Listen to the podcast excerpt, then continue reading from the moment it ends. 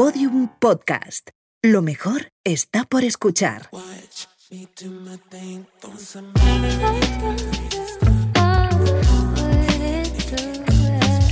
que he estado con uno que ha salido del psiquiátrico, otro que ha salido de la cárcel, otro que iba a entrar pero le he pagado la fianza. ¿Qué, qué más me voy a esperar? Prefiero vivir menos tiempo pero siendo yo que vivir hasta viejita siendo un hombre. Yo tenía el coño gordo, Pero muy gordo. muy gordo. Chupa y déjamelo.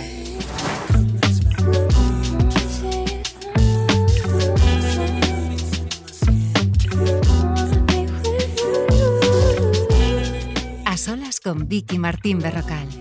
Un podcast producido por Podium Podcast y la coproductora. Episodio 2. Yedet. Lo primero es que estoy feliz de que estés aquí conmigo en Podium Podcast y en este A Solas con. Hoy vamos a estar a solas con Yedet, a solas con Carmen, que me gusta más, soy más familia, ¿no? Sí. Te llaman Carmen la gente que es de tu entorno. ¿no? Carmen me llama mi, mi familia, mi, mi madre, Carmencita, Carmela. eh, Carmelilla. Carmelilla. Yo te quería cantar. Carmelilla, la mosita, la que va en el primer carro. Ay, Ay, ¿cuántas veces te he pedido que me cante? es verdad, pero tienes grabado eso mío, ¿no? Sí. ¿Eh? me lo ponía. Ella cantaba una canción siempre que la hace suya y yo me la descargué de un vídeo que subiste tú en Instagram Sí, y me la sí. ponía en la ducha, en el repeat y me la ponía. Y, y te- y casi te obligo a ir al estudio a grabarla. No, no, lo tenemos que hacer. ¿Lo Eso queda hacer? pendiente. Sí, yo tengo que grabar ese tema porque al final es un tema que, mm, no sé, que la canto, es lo único que canto, Eh, sí. porque no tengo memoria para más. muy Entonces, esa me la he aprendido, entonces no salgo de ahí. Bueno, la historia está, Carmen, que yo me acuerdo cuando te conocí. O sea, ¿tú recuerdas el momento en que nos conocimos? En el AVE, o sea, en ese pasillo, ¿lo recuerdas? Íbamos a Sevilla juntas, con Alba también nos conocimos y Alba y yo nos seguíamos y tú también, o sea, nos seguíamos las tres, pero no nos habíamos desvirtualizado todavía. Íbamos a los premios él en Sevilla y de repente pues aquello, el pasillo nuestro se convirtió en una cafetería porque estábamos tan anchas hablando de todo y ya parecía que nos conocíamos de toda la vida. Es verdad. Y, y algo pasó que nos unió un poco más, cuéntalo tú. No, bueno, es que el momento en el que nos ponemos a hablar y tú me decías, no, porque yo te, porque yo te tengo a ti, porque te he seguido, Sí. porque tal, porque eres una mujer que a mí me, me encantaba y tal. Y entonces llegamos al momento ya que fue para mí el, el o sea, yo, yo creo que Alba nos miraba como, pero estas mujeres cómo han llegado a esto. Sí. O sea, y yo te dije, ay, a mí me encantan los hombres eh, Canallas. Y tú me contestaste, A mí también. dijiste, a mí también. Fíjate si me gusta. Bueno, eso no lo vamos a, no podemos contar. Le dije, bueno, lo voy a decir. Le dije, fíjate si me gustan que he estado con uno que ha salido del psiquiátrico, otro que ha salido de la cárcel, otro que iba a entrar pero le he pagado la fianza. Y, Y, ya, yo, y yo ahí dije, ah, vale. O sea, me giré como diciendo, no, no, los míos son canalla, pero no, ese momento nivel, ¿no? canalla, todavía ese nivel canalla no lo he tocado yo, ¿no? Pero me Mm. quedé muerta. Y Mm. de ahí nos fuimos a los premios él. Y ya sí, eh, eh, estuvimos juntas toda la noche en la fiesta, bailamos, Sí. papá, papá, y salimos a cenar y así fue. que mi hermana quería conocerte, que tenía, estaba como loca por conocerte. Bueno, en fin, salimos a cenar y nos fuimos a la Candelaria. Ahí arranca esto, ¿no? Sí, O sea, ese momento en la Candelaria nos unió muchísimo porque estabas Sí. en casa, éramos familia, éramos como 15 amigos y ahí eh, mm, pasó una cosa que a mí no se me va a olvidar jamás. A ¿Sabes cuál te digo, sí. no? Entonces yo estaba en mi cuarto. Mi cuarto es este y tú estabas en el, en el patio, en las habitaciones Sí. del patio. Y en un momento dado paso por tu eh, puerta, tú tienes la puerta abierta y me dices, amiga, ven. y yo hago así, digo, ¿qué, qué necesitas? Dice, ¿quieres que te enseñe? ¿el coño? Y yo hago así y digo, ¿qué, qué quieres enseñarme? el coño?". Y dice, sí, sí, es que me encantaría enseñártelo. A ver qué opinas. A ver cómo lo ves. A ver cómo lo ves. Sí. Y claro, a mí me cogió, te juro por mi vida, ¿eh? a mí me cogió como, bueno, yo nunca he visto, o sea, digo, mm, Un esto- coño operado. no, no, no, ni un coño operado, ni, un, Ni un coño. Ni, ni una amiga me enseña el coño. Y entonces hago así, digo, bueno, pues tira. Y entonces haces esto así. Y yo era como, vale, yo creo que ni hablé, yo no recuerdo. Tú te ríes porque Ay, Yo no me acuerdo tampoco porque se lo enseñé a Eva. No, no, se lo enseñaste a Eva. Eva González, a tu hermana, a, a todas. Entonces, No, no, cada vez que pasaba alguien por tu Ven, puerta, mi decía, ven que te voy a enseñar mi... co-". Y entonces, claro, la gente venía y me decía, Eva, ¿pero que me ha enseñado? Y digo, no, no, primero lo he visto yo. Sí. Digo, yo soy la primera que lo he visto. Y ya como una, Sí. com- una, una cosa Porque de... ya quería ver si vosotras lo veíais igual que el vuestro, si le faltaba algún detalle. algún detalle. Eso me encanta, pero tú reconoces, o sea, tú estabas feliz, Sí, estaba feliz. ¿no? Yo antes de operarme y de hacerme la vaginoplastia, siempre estaba tapada, no iba a la playa. Em, para mí, vestirme era un mundo. Y de repente fue operarme y estoy, estoy a día de hoy todo el día desnuda. Pero ¿te consideras más mujer eh, a raíz de la vaginoplastia? Ni más ni menos, me siento más cómoda con mi cuerpo. Es verdad que yo, antes de hacerme la vaginoplastia, ya vivía como una mujer y me sentía totalmente plena, pero a mí me faltaba algo, yo no estaba cómoda, porque mm, me sobraba eso. Y yo no me sentía cómoda a la hora de tener una pareja, a la hora de ir a comprarme un pantalón. Recuerdo la última campaña que hice antes de operarme, el día antes justo fue con Gucci, y la ropa que me traían, aunque yo llevaba mi braga trucadora para que no se notase y tal, Sí, porque eso lo... lo- te pone como el, el pene para atrás y tiene la braga como un metal así, una cosa plana, y te lo subes y entonces te lo deja plano. Entonces todo el rato eran problemas para mí y yo no me sentía cómoda, no me desnudaba delante de nadie por nuestro trabajo. Y más cuando tú haces un rodaje como actriz, las pruebas de vestuario y todo, tienes que estar cómoda con tu cuerpo. O a la hora de grabar una escena de sexo. Bueno, es que tienes que estar segura, ¿sabes? Pero no podía ir a la playa. No ibas, que ahí te limitaba. me quedaba como en el bar de la playa, mis amigas entraban y yo pues las veía, porque no me sentía cómoda. Es tremendo, ¿no? Y ahora voy a la playa nudista. Pero no es por exhibicionismo, Pero vas a la playa nudista y te quedas, Sí. eh, o sea, como... desnuda al Bueno, 100%. claro. Sí. Pero no es por exhibicionista, es porque me gusta estar desnuda, me encanta estar en mi piel, me encanta estar...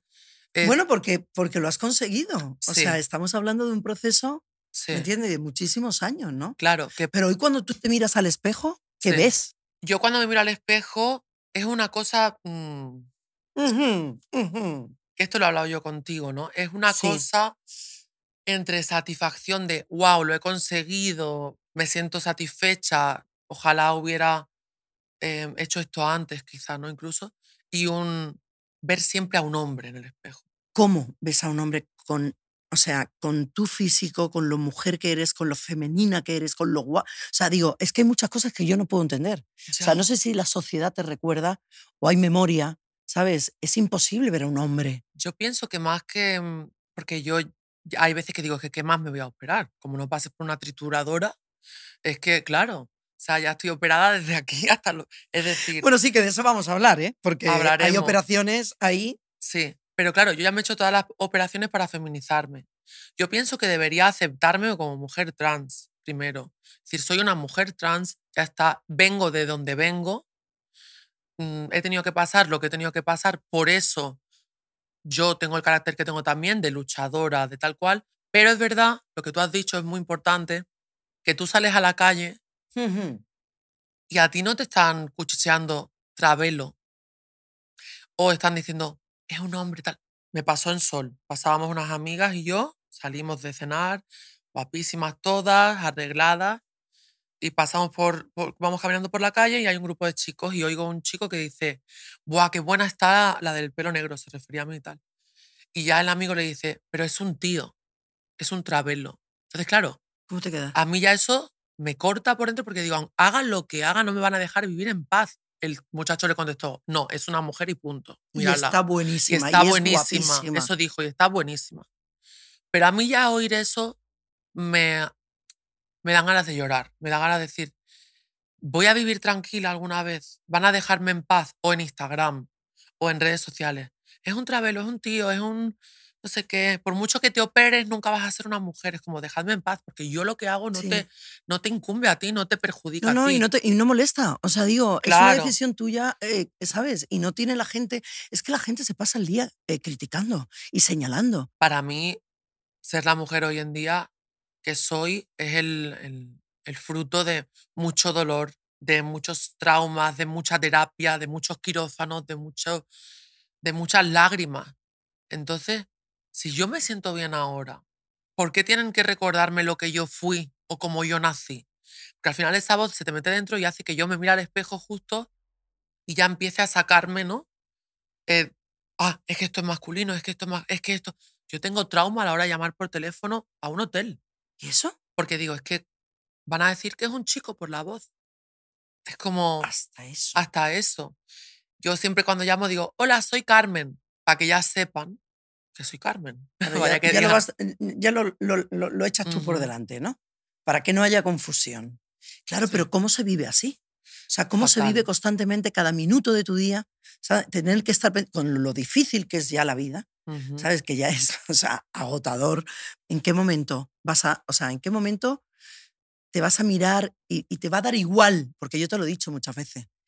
Quiero que te dé igual, pero probablemente te lo digamos, Sí. pero no llegues a eso. Hay días que me da igual. Hay días que de repente me da igual y di- digo, ah, Sí, pero hay días que el simple hecho de tener que hormonarme por la mañana me recuerda el que yo ya no soy una mujer normal. ¿Entiendes? Que muchas se hormonarán, por, pero yo me tengo que hormonar de por vida. pero yo eso no lo sabía. Claro, yo no ¿Tú tengo te horm- hormonas, ni masculinas ni femeninas, yo las tengo que tomar.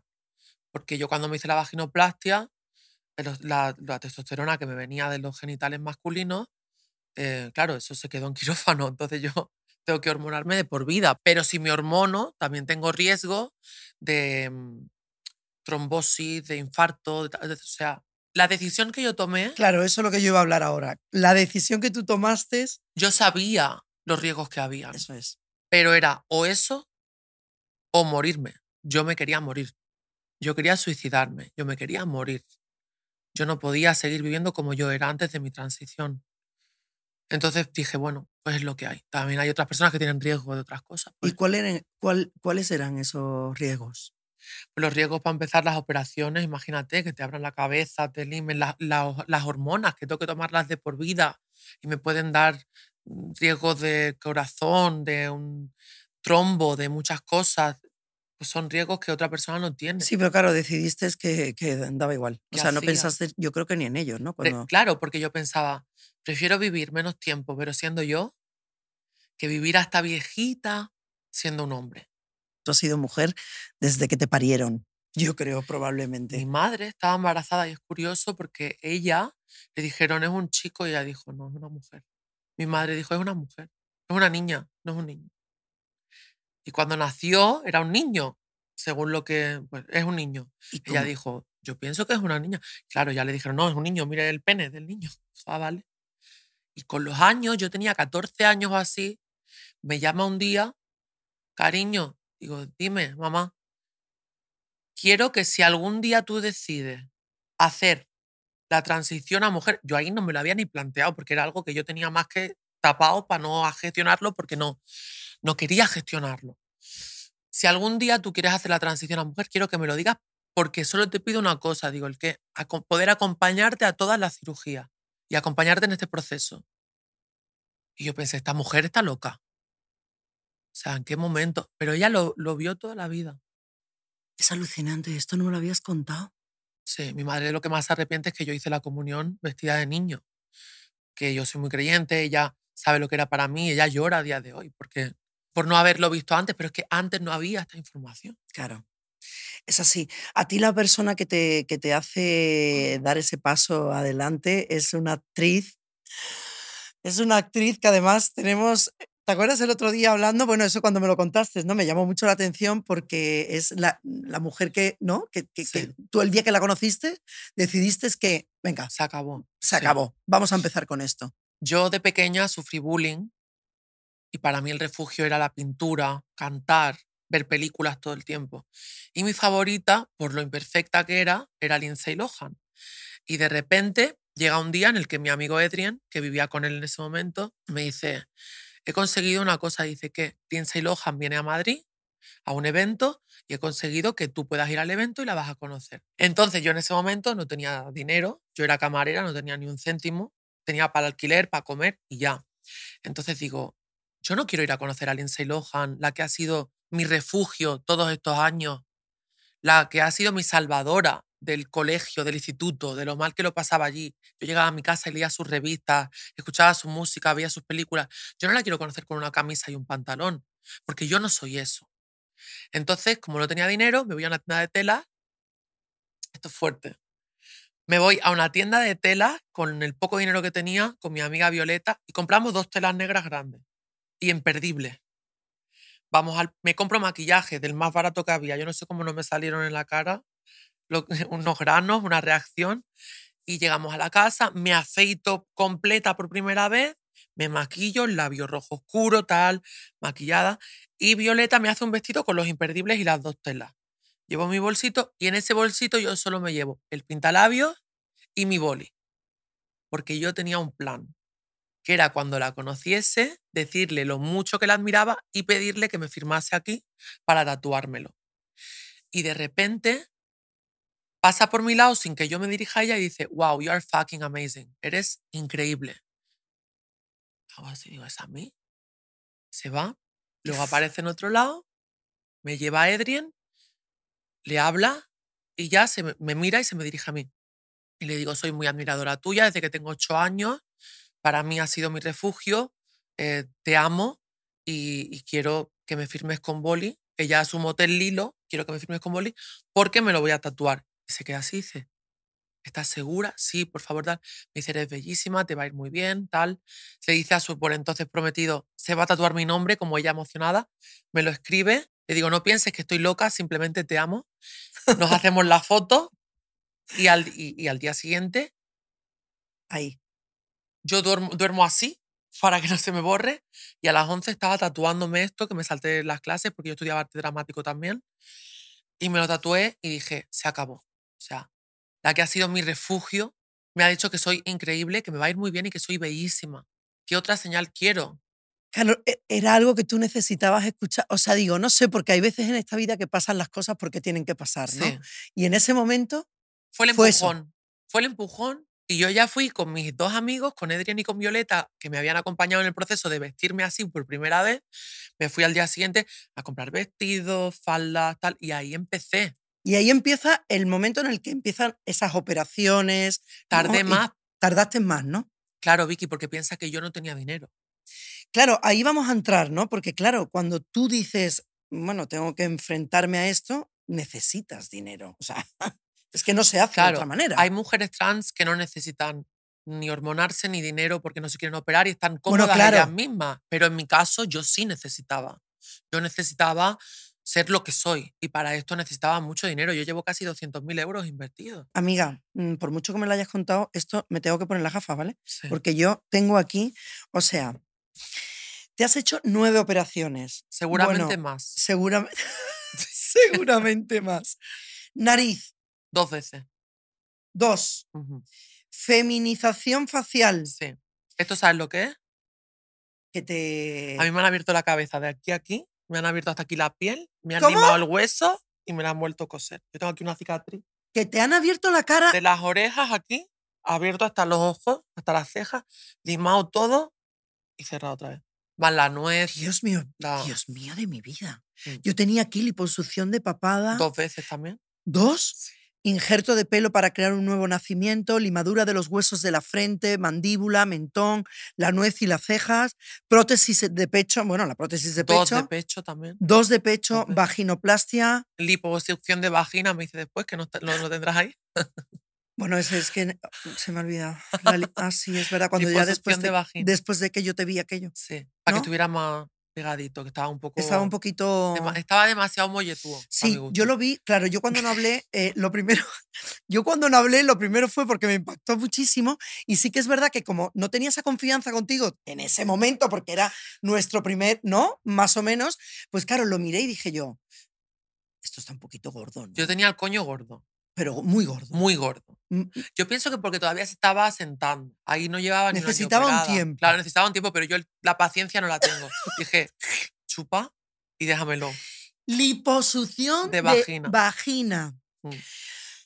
Y después están los retoques, que ya de los retoques no vamos a hablar. ¿no? Bueno, me O sea, la- relleno de labios, pómulos, ojeras, blancamiento dental, botox, láser en todo el cuerpo. em, te falta em, lipoescultura también. Y luego llevo rellenos en el culo y en las caderas de ácido eh, para el cuerpo. O sea, casi 200.000 euros. Ah, y lip lift, que me corté de la Ah, nariz sí, es- aquí Esto no. para levantarme la Esto para que te leva- Ujú. ¿Te acuerdas de todas y cada una de ellas? Porque te han costado la vida. Sí, ¿Sabes lo que te digo? Por Sí, eso te sí. acuerdas. Porque cuando no vale, cuando lo tienes, sí. ¿me entiendes? Es muy fácil. Pero cuando tienes que pelear y luchar tanto y trabajar tanto para conseguirlo, Que yo sé que mi madre habría sido capaz de hipotecarse por pagar mi, mi vagina, mi pecho, tal. Pero yo siempre he sido una mujer muy luchadora de, no, por mi coño que lo voy a conseguir yo. pero no tenías dinero. No, Entonces, ¿cómo arranca alguien? O sea, ¿cómo arrancas tú ese camino por delante que tenías, que era, era, era tremendo? Porque Sí. imagínate, estamos hablando de 200.000 euros y de muchas cosas más. Sí. No es solo es dinero. Que si es por dinero, más la Vale, se terapia, todo el trabaja, dinero en siete claro, años de terapia que terapia, pero ¿cómo empiezas a ganar ese dinero? Pues claro, es que queda un rato hasta que yo gane ese dinero. Yo era camarera y entonces ese dinero dije, vale, con lo que tengo, ¿qué puedo hacer para feminizarme? Láser Ah. y relleno. Entonces empecé los labios y el láser, que di con una mujer maravillosa que a día de hoy es la representante de Yolanda Ramos, que tenía una clínica de láser y me hacía todo el cuerpo por 50 euros a lo mejor, o así, porque ella sabía mi caso y me ayudaba. Que son angelitos que me han ido acompañando en mi camino. Y yo me emociono porque sin ella no lo habría podido pagar. Y luego dije, vale, ¿qué puedo hacer? Lo siguiente, pues conseguí, esto está muy mal, que yo esto nunca lo he dicho públicamente, pero conseguí bloqueadores de testosterona de forma que no eran como Le- se tienen que conseguir. legales. ¿no? Legales, sí. Entonces yo empecé con los bloqueadores de testosterona sin revisión, sin nada. Luego pues empecé a hacer vídeos en YouTube, empecé a ganar popularidad en YouTube, compartía mi vida como siendo un chico que se maquillaba, mis dudas sobre el género, todo esto y empecé a convertirme en, en Jedet, ¿no? Y empiezo a hacer vídeos por hobby, maquillándome, tal, y empiezo a ganar mucho público. El vídeo medio millón de visitas, tal, tendencias, papás, seguidores. Y de repente me cogen para ser camarera en un restaurante en Ibiza la temporada.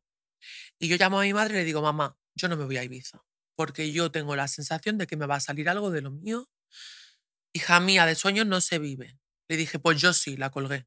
A los tres días me estaban llamando, me ofrecieron mi primera campaña en redes sociales, gané, que por ese momento yo pensaba que era Paris Hilton millonaria, Claro. que me pagaron esto Comparado con. con ahora, pero claro, yo con eso hice malabares, pagué el piso, pagué mis deudas, pagué láser, pagué tal, y luego, como era popular, pues conseguí que me hicieran la rinoplastia y la lipoevapada a cambio de que salieran cosmopolitan. Y me salió gratis. Te has ido buscando la vida Sí, constantemente. todo el rato. Madre mía de mi vida, qué proceso. Y durante ese proceso, además de las operaciones que eran difíciles, me imagino, porque fíjate, yo eh, me he operado alguna vez y te juro por mi vida que, bueno, a mí es que me da mucho miedo. Me imagino que tú Sí. le has perdido el miedo, ¿no? El respeto lo tendrás, pero como todos, pero el miedo lo habrás perdido a operarte. O sea, Es que es un precio que, tengo que, que he Claro, tenido que que has tenido que pagar. Entonces, sabía que el miedo no me iba a ayudar. Entonces decía, vale, esta emoción me sirve para algo, el miedo no, fuera, vamos. He tenido el miedo, sí, pero no lo he dejado estar en mi cuerpo. ya, Claro. Si salía mal, salía mal. claro, es que tenías que jugártela. ¿Sabes? Tenías que jugártela. Y yo digo una cosa, tú eh, una vez me dijiste, que también me llamó mucho la atención, me dijiste, si, si hubiese tenido que prostituirme, eh, lo hubiese hecho. Lo que pasa que tuviste la suerte que llegaron, ¿no? Esta, Sí. Las redes sociales y llegaron- llegó ese momento en el que, Yo en el que empezaste a ganar dinero. sí, yo conocía a muchas mujeres trans y eran prostitutas. Y no, no había otra. El, más del casi el 80% de mujeres trans en nuestro país están en el paro. Entonces yo decía, claro, ¿qué hago? ¿Qué hago? Y yo aparte tengo una relación con el sexo y con mi cuerpo que yo soy mu- muy... Yo solo tengo relaciones con alguien con quien tengo un vínculo. Sí, Solo no soy ese tipo de persona que pueda acostarse con cualquiera. Entiendo que una persona que se prostituye no es por gusto, es por necesidad. Entonces yo me vi en la necesidad y dije, es que, ¿de dónde saco yo el dinero que quiero para esto? Y lo pensé me lo planteé seriamente. Lo que pasa es que al final Dios me, me llevó por otro lado y estaba, estaba para ti. O sea, de repente hay Sí. veces que, que la vida, ¿no? Todo se Sí. alinea ¿no? y dices, ¿cómo me ha pasado esto? ¿Y por qué esta señora me vio y me regaló y me lo cobró a este? ¿Y por qué, sabes, tuve esta, la suerte de, Ahí voy. de? ahí voy. Yo pienso que creer en la meritocracia es muy peligroso. porque yo estoy segura de que hay otras mujeres en mi situación que se lo han currado el triple en la vida y han tenido que acabar prostituyéndose porque no han tenido suerte y era la única vía de escape para poder comer y tener un techo. Yo he tenido mucha suerte, Mucha. mucha.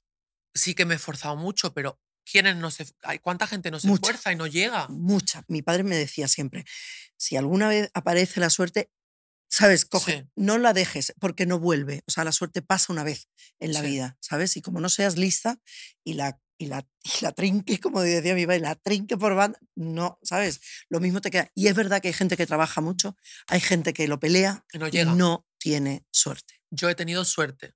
Esto quiero que quede sí, claro sí. porque soy una privilegiada enorme, puedo dedicarme a lo que me gusta, soy la mujer que soñaba ser, he tenido mucha suerte porque muchas no llegan.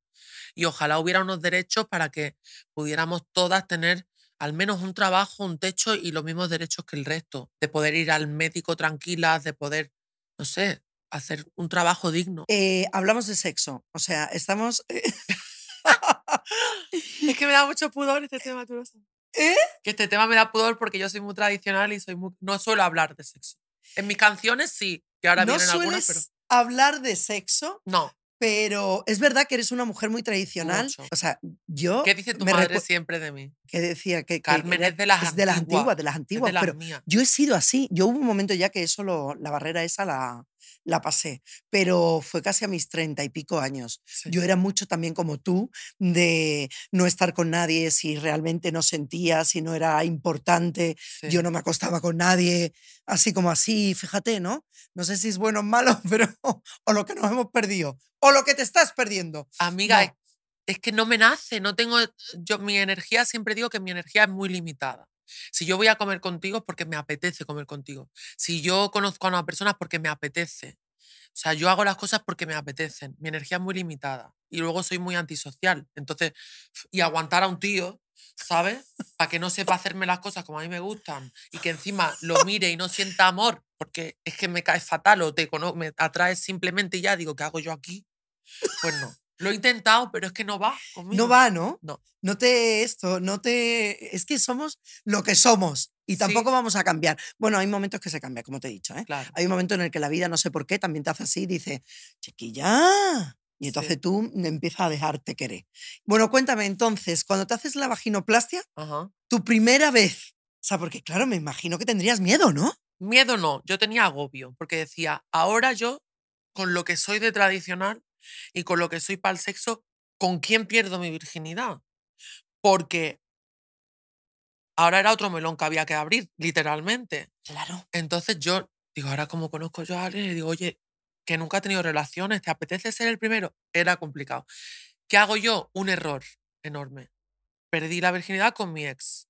Y yo digo, bueno, entonces me cojo un avión, me voy donde él estaba, a los ocho meses de estar operada, porque ya mi médico me decía, cariño, tienes que darle a eso vida, no es lo mismo un metacrilato que te, que te dilate para que no se te cierre, que el sexo. Tienes que darle vida a eso. Yo digo, ok, problema, venga, pues mi ex hablo con él, no sé qué, preparo un poco el terreno, le cuento, cojo un avión, me voy donde él estaba y pierdo mi virginidad con él. Entonces, ¿qué pasa? Pues cada uno siguió con su vida y yo no vuelvo a tener relaciones sexuales con nadie porque era, era algo que no me nacía, hasta que vuelvo a los 7, 8 meses con este ex de relación. Y cuando vamos a tener relaciones sexuales, eso se ha cerrado. Cerrado. Digo, Ahí yo ya formaba parte de, de, mi tu vida, vida, sí, que fue, fue tremendo. sí, se me cerró el coño, literal. Puedo decir coño aquí, ¿no? Sí, puedes se me decir lo que te cerró. dé la gana. Al día siguiente cojo un tren. A los dos días yo cantaba en los Goya, ¿vale? Pues el día anterior yo estaba en un tren yendo a que me metieran en quirófano a hacerme una dilatación forzada y con lo de la vía puesto y aún saliendo de la anestesia me voy a las pruebas de vestuario del vestido de los Goya con C. García, ¿vale? Y ya al día siguiente me pongo a cantar que yo me tenía que parar pa- del dolor, del dolor que tenía, lo mal que lo pasé. Encima se me muere una amiga que era mi compañera de veneno, Isabel, que murió de cáncer. O sea, yo no sé cómo, cómo pude hacer esos Goya y los hice fatal, de hecho. Pero sí, em, me tuvieron que abrir porque se me habían O sea, cerrado las es paredes. alucinante. Se cierra eso. A ver, Claro, se si cierra. tienes relaciones, no. Claro. Y si no tienes relaciones, cada dos semanas te va. Pero eso tendrían que dilatando. habértelo dicho, tendrían que haberte puesto cuando. cuando Me lo te- dijeron. Pero yo era algo que. Pero no- no, no se podía de repente, a lo mejor no tenías por qué mantener relaciones, también podías eh, tú con un Claro, sí. consolador, con un... Pero yo no lo ¿sabes? hacía. Claro, pero que eso podrías haberlo hecho, ¿no? Claro, pero o no sea, lo hacía. coger y, y tener aquello... Sí, pero no lo hacía porque a mí lo de masturbarme no era una cosa que me llamase la atención ni meterme cosas por ahí yo. A mí el sexo me gusta en pareja. Ya vale, pero bueno, también hay Pero que no probar. sabía. Ya, y he probado, pero si no va, no va. Yo puedo probar, pero si no me El gusta. otro día estuvimos ¿no? de todo es... Sí, sí, pero- ya sí, ¿no? Ya, Ya sí, que- Ya sí que, ya sí que has probado eso. lo- digo, utilizar eh, consola, ¿sabes? Sí, he Es- consoladores y todo esto, me- ¿no? Y, mi Satisfyer y todo. claro, y todo eso. pero lo he probado dos que- veces porque no va. No me va. A mí me gusta con la persona. ¿Sí? Sí. ¿Tú no has sentido, tú, tú has fingido orgasmos? Sí, claro, como, claro. pues Yo no. ¿No has fingido en las otras relaciones? Yo no. Yo he fingido Yo tenía un poco de gusto, pero no me llegaba a correr. ¿Te has corrido? No. Y lo decías, Sí. y no te importaba. Que le jodan. Ajá. Porque tenemos que fingir para que ellos se sientan mejor. Perdona. Ah, yo he fingido alguna vez. Me daba mucha pena. Pues no. Es verdad, ¿A ellos les da pena ser unos capullos? es verdad. No voy a fingir más. Nunca. Nunca, ¿no? A ellos les da pena, ¿no? Lección aprendida. A ellos les da pena engañarte, irse con otra, pegarte una ETS, ponerte los cuernos, eh, no llamarte, hacerte ghosting, ¿no? ¿Verdad? Y tú te va a dar pena que, que él nos piense que, que es válido en la cama. Nunca más, amiga, me enfado contigo. ¿eh? Vale, nunca más. Bueno, es que ahora mismo no tengo relaciones desde hace no sé cuánto. O sea, aquello no sé si voy a tener que utilizar. Se me va a cerrar, ¿no? Pues se te cierra. Bueno, yo te veo muy bien. Yo te veo bien, pero ¿tú crees que estás completa? No, yo de hecho ahora, aunque me veas bien, porque hoy, por ejemplo, estoy bien, yo estoy en una de mis peores épocas de mi vida, a nivel emocional. Y yo estoy muy con terapia a tope y de hecho en este punto de mi vida estoy a un mes de que si no mejoramos, tengo que empezar con los antidepresivos. ¿Pero y por qué? Son muchas cosas que no he gestionado y que me están reventando ahora, pienso. ¿Cómo? Y ¿Se puede hablar de eso? sí, pues como por ejemplo, mi abuelo ha sido mi figura paterna, murió, Sí, eso. eh, pero a la, vez no has- a la vez ha sido un hombre que me ha hecho mucho daño también. Sí, eso me lo has contado y es verdad, mucho daño. Sí, lo he pasado muy mal em, públicamente cuando todo lo de lo feroz, la relación conmigo misma, de aceptarme como mujer, el- los traumas de mis relaciones pasadas, del cuerno, de, de, de abuso psicológico, de incluso llegar a las manos, de cosas de estas que yo he ido como tapando, no pasa nada, no pasa nada, esto- estoy bien. Y al final sí, soy fuerte, pero Nunca se es tan fuerte para todo lo que estás contando. sí. Tú me hablaste a mí también de, ¿te acuerdas de la noche en el Rocío que estábamos todos sentados? ¿Recuerdas sí, en la alrededor de la chimenea que se provocó algo mágico? sí. Y todo el mundo empezó como a vomitar todas esas cosas. Bueno, su, había gente que hablaba de la droga, que, que estaba enganchado al juego, que estaba, o sea, que no lo habían contado nunca de esa manera. Y tú me hablaste a mí de un tema como que, como que había sufrido, o sea, te habían pegado. A mí me han pegado muchas veces en mi vida. Muchas. Parejas, mm, familiares, en el colegio. Bueno, yo esto lo voy a decir por primera vez públicamente, pero a mí me violaron también. Entonces son cosas que tú, quizá por eso mi relación con el sexo es así. Y te lo digo a ti porque me siento a salvo ¿no? contigo, pero mi entorno lo sabe esto. No sabía esto. Ah, me No han- tenía ni idea de todo esto. Tenía alguna de esto, pero no, no. En ningún caso tanta, tanta, tanta cosa. Sí. Por eso viene a lo mejor el momento en el que tú cuando salimos del Rocío, eh, recuerdan el ave volviendo, que volvimos juntas. Mm. Hay una cosa tuya que me rompió en dos y es, es tal cual. Me dijiste, tú te has dado cuenta que yo te cogía del, del brazo. ¿Te acuerdas que tú cada vez que entramos en una casa donde había tantísima gente, tú me cogías de, de- mi brazo y te, agar- te agarrabas a mí? Y yo te dije, sí, pero sin más. O sea, digo, hay gente que se agarra porque le gusta entrar abrazada, ¿no? O, cogida a alguien, ¿no? Y tú me dijiste, pues yo lo hacía porque sabía que si, lo, si me agarraba a ti no me iba a pasar nada. Juro que esa frase, para mí, o sea, yo no sé si en aquel momento reaccioné, yo creo que lloré en el ave, pero la recuerdo constantemente porque ahí entendí tus miedos, ¿sabes? Lo que la gente podía hacer contigo. Yo, por ejemplo, tú sabes que yo no puedo ir sola a un baño público. Sí, es cierto. Eh, a mí me cuesta mucho salir de mi casa. Si me vienen a buscar, mejor. Hasta el momento de coger un taxi me da como ansiedad. Mm, hacer cosas sola me cuesta. Siempre necesito un poco tener a alguien conmigo porque me tengo mucha ansiedad. Hay cosas que, que creo que arrastro de, y que me han reventado ahora quizá con, con mi edad, pero es complicado. Es complicado para mí hacer cosas muy cotidianas. Yo no puedo ir al supermercado. Pero por la gente, ¿no? Sí, es como todo el rato. Yo sé que en el momento en el que pongo un pie fuera, De tu casa, donde, de tu hogar, De ¿no? mi de tu casa, espacio en paz. Es- sí. Ese es tu espacio Ese es donde mi- tú estás. mi espacio, que a veces me, me miran y me paran, muchas veces porque me admiran y me conocen de redes sociales, porque han visto mi serie, porque escuchan mis canciones o porque me dicen gracias a ti soy quien yo soy.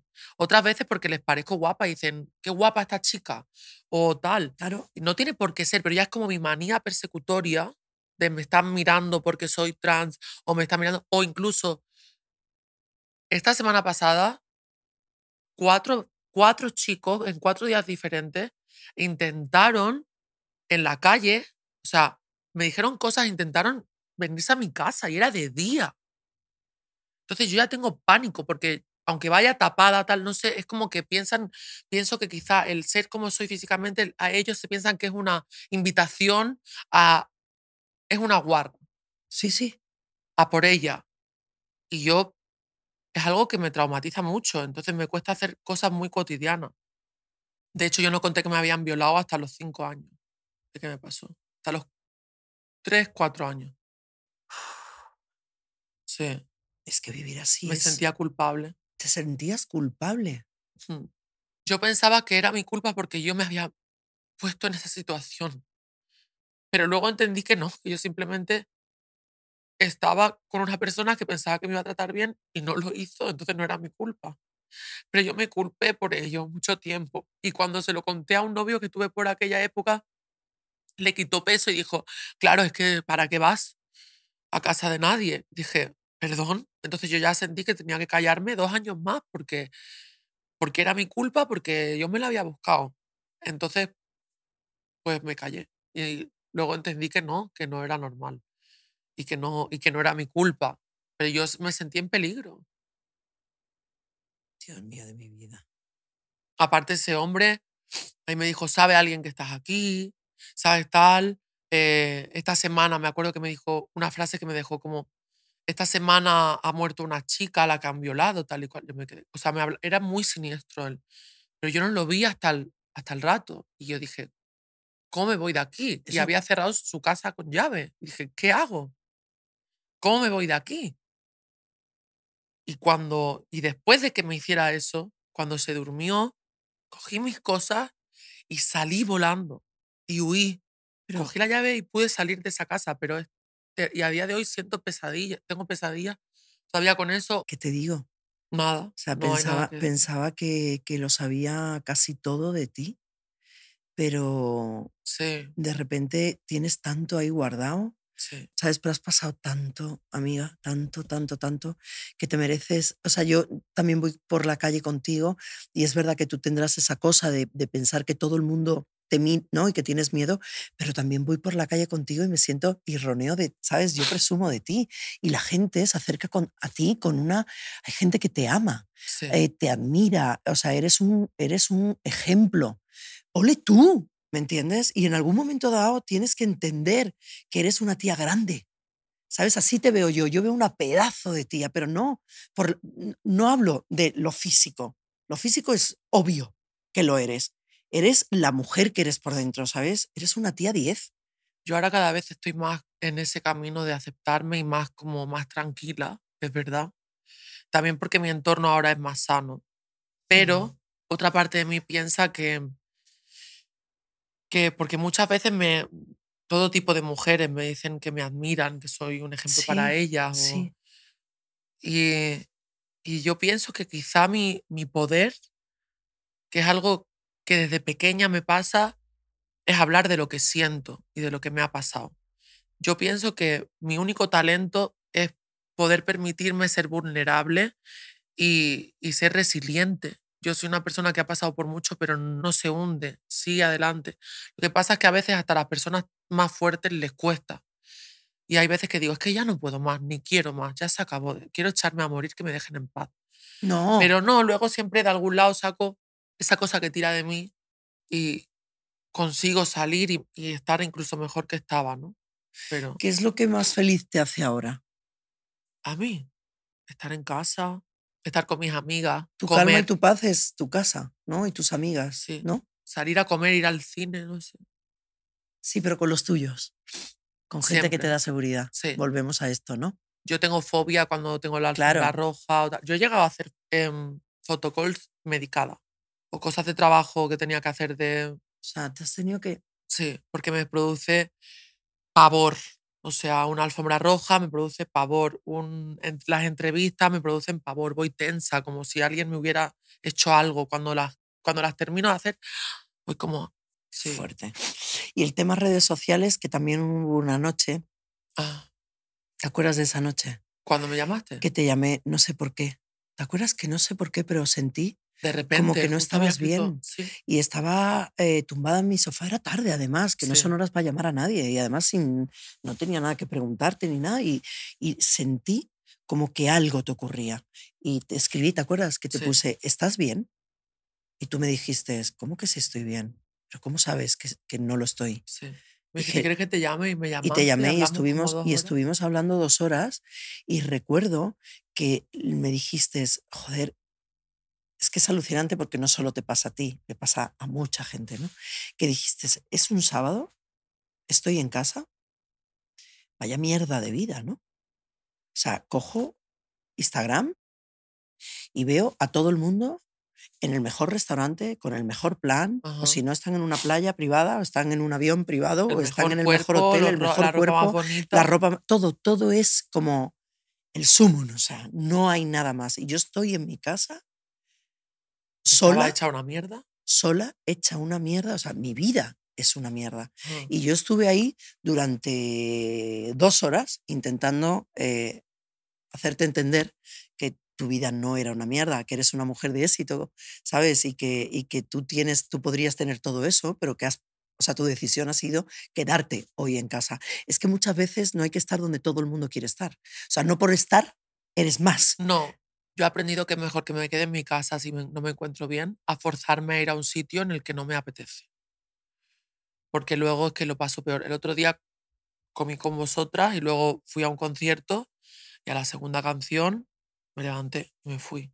Y quería verlo hace mucho tiempo a ese cantante, pero no podía. Ese día no podía y tenía mucha ansiedad. Entonces me fui, me duché, me hice mi skincare, mis mascarillas en el pelo, me puse una película y ya. Y feliz. Bueno, era tu decisión. Yo siempre digo que cuando una decide hacer lo que sea, ¿sabes? Es el. Yo para mí, hoy por hoy, es, es lo más gratificante que. que- Sí. O sea, yo no de, estoy cenando, no, ya no me apetece estar más tiempo aquí, me voy. Antes no, antes me quedaba. Era como tú también has sido muchos. O sea, tú te has obligado a estar en todos los lados. Sí. Yo también te dije, No hace "Eh, falta. frena, frena, frena, no tienes que estar en todos los sitios. O sea, tiene, o sea, hay que ir cuando una quiera, ¿sabes? Cuando una le apetezca mucho estar. Sí. Si no es obligar, obligarse, no tiene que estar obligada una.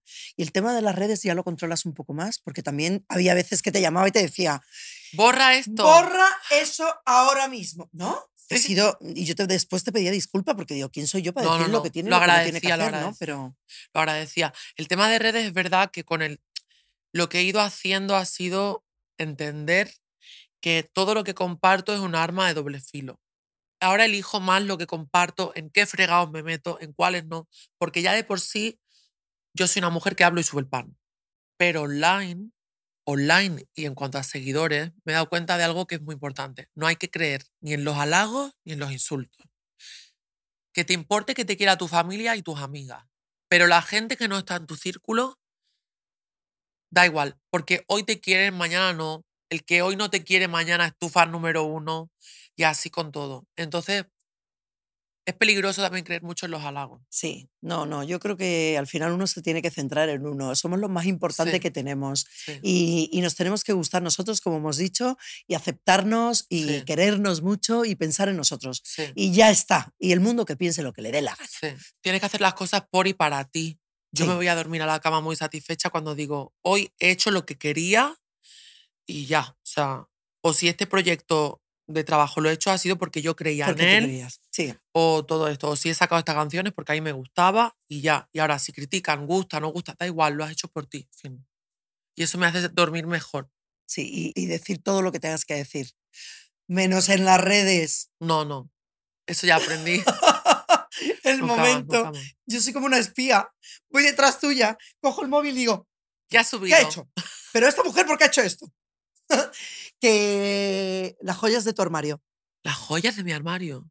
¿Qué, ¿Qué tengo yo en el armario que sea una joya? Joyas de tu armario.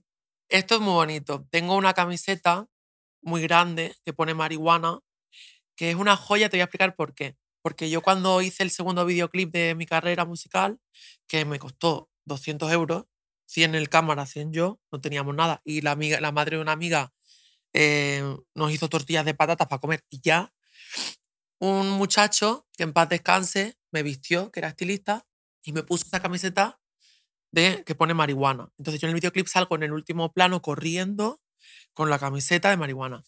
Y nunca me acordé de devolvérsela y murió hace un par de años y la tengo Mm. y no sé, como que l- me da, le tengo mucho cariño a esa, a esa cosa. Luego otra joya que tengo es un como una cosa que se pone aquí en la chaqueta, ¿Cómo? ¿Un pin? que tiene un ¿Un imperdible, broche? pero un broche Ah, tengo un broche que me regaló una mujer ya mayor en París que trabajaba en Chanel de dependienta y ella era mi seguidora y mi fan y me paró y bueno, era, era una locura. Eh, y me regaló ese broche para que me diera suerte y lo tengo guardado porque me da porque me da y luego tengo un rosario que me bendijo mi, mi tía Ah. y me lo regaló y tengo también una camisa de mi abuelo esas serían las joyas no soy materialista no eres materialista. Eso es lo que más me gusta de ti. no Eh, yo para terminar me gustaría quedarme con ese momento en el que me cuentas que te vistes para ver a Lindsay Lohan con dos trozos de tela, negra con imperdibles y hoy eh, tienes en tu armario eh, cosas que valen, sentimental, ¿no? Y, Sí. y hay otras cosas que no tienen tanto valor eh, a nivel, pero, pero, pero has llegado a, a te- tienes todo lo que, o sea, hoy tienes todo lo que quieres en tus manos, o sea, Sí. puedes conseguir lo que quieras, puedes comprarte lo que y quieras. sabes qué aún tengo esas telas y no las vendería ni las cambiaría viene, viene alguien a mi casa y me dice o el Louis Vuitton y el Gucci o las telas y digo llévate lo que quieras las telas no Ole tú, ole tú. porque ahí empezó mi vida Es que eres tan especial. Eres muy especial. Muy especial. Mira, tú también jo, para mí me has emocionado, ¿sabes? Porque fíjate que, que eres de mi, de mi círculo más cercano, pero todavía me sorprende tu generosidad, ¿sabes? Eh, eres tan generosa, tan buena amiga, eres tan espléndida. ¿Sabes? Siempre estás, sí, sí, siempre estás para aceptar todo.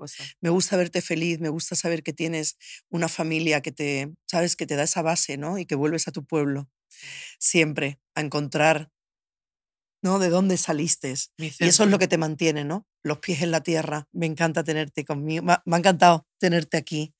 Me hubiera gustado que hubiera estado tu madre también, te Ah, lo juro, y tu abuela. Mi madre llega mañana si lo llego a saber Con el, con el, Ah, con el, con el perfume con el perfume. todas me- tenemos tus perfumes Que me la todas. como. Pero de verdad, gracias. Ha sido tan bonito, gracias a ti porque tan bonito. de verdad que me han hecho muchas entrevistas, pero pienso que pocas veces me han hecho sentir tan cómoda. Nunca me he sentido tan cómoda y tan cómoda como para abrirme y hablar de temas tan como Tan tuyos. tan míos, tan privados que que quizá pienso, ay, he hablado de más, pero no, porque sé que eso quizá ayuda a alguna mujer que haya vivido algo así y ya si ayuda a alguien, ya estoy feliz. para muchas que han vivido algo así, para muchas que quieren, sabes, llegar a, a ser como tú. ¿Sabes? Amiga, gracias. Gracias a ti, te quiero. Y yo a ti. Watch me do my thing,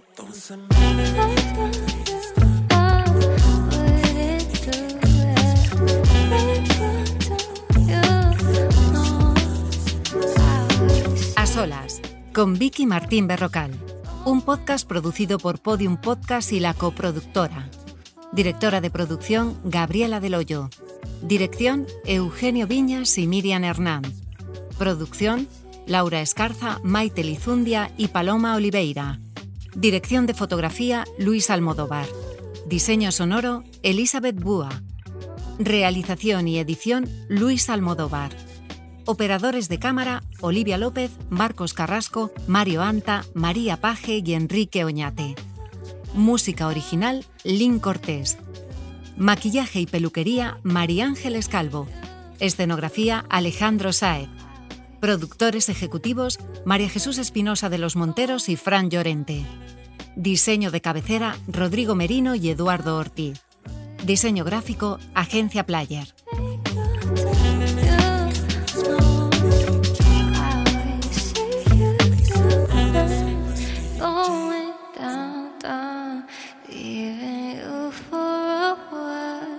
Todos los episodios y contenidos adicionales en podiumpodcast.com. También puedes escucharnos en nuestras aplicaciones disponibles para iOS y Android y en todos los agregadores de audio.